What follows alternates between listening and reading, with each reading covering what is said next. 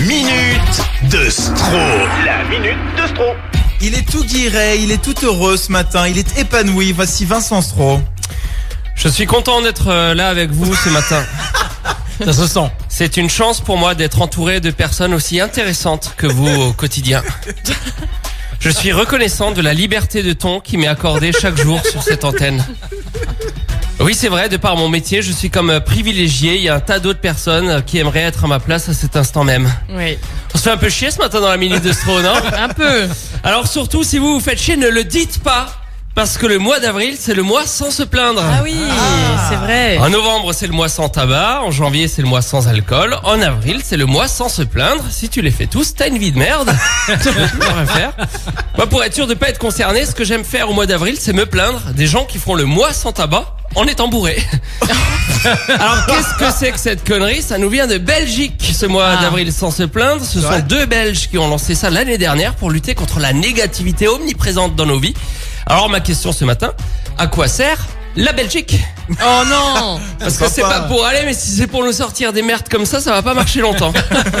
bon, au départ, ça part d'une bonne idée. Ça part du constat fait par deux études scientifiques. La première étude a prouvé que se plaindre n'avait jamais transformé une journée pourrie en une bonne journée. Jamais. Lorsque vous râlez, vous n'arrangez rien. Vous faites juste chier votre entourage. Et je dis pas ça pour me plaindre des gens qui se plaignent, que ce soit bien clair. Parce que justement, l'autre étude révèle que le fait de dire à quelqu'un arrête de te plaindre n'a jamais empêché la personne de continuer de se Ah plaindre. bah ouais. Alors comment réussir à arrêter de se plaindre Ah. Marie-Claire.fr nous donne Ah. des solutions. Ça faisait longtemps qu'on Ah n'avait pas oui. eu hein, Marie-Claire.fr.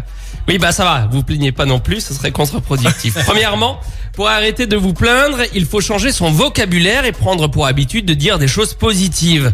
C'est important aussi parce que pendant que vous dites des trucs positifs, vous êtes occupé à ne pas dire de saloperies. Donc c'est foutrement efficace. Ouais. C'est vraiment pas de la merde, hein, Marie-Claire.fr. bon là, c'est un mauvais exemple parce que je viens de faire un commentaire sur euh, positif sur Marie-Claire, mais on comprend bien que, que j'en pense pas moins.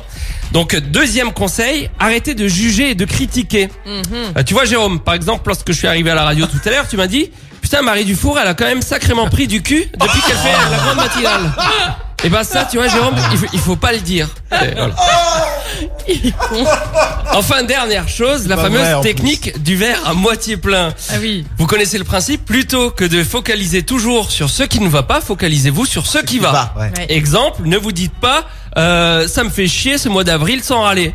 Dites-vous courage, plus que 19 jours avant la fin du mois et ensuite en mai, on fait ce qui nous plaît, plaît. même râler. Merci Vincent. Active la grande matinale. J'aimerais retirer ce qu'a dit Jérôme quand même. Elle a pas pris du cul. Marie. ne lui ai pas parlé. Ah mais j'ai pas dit que je partageais son avis. Hein.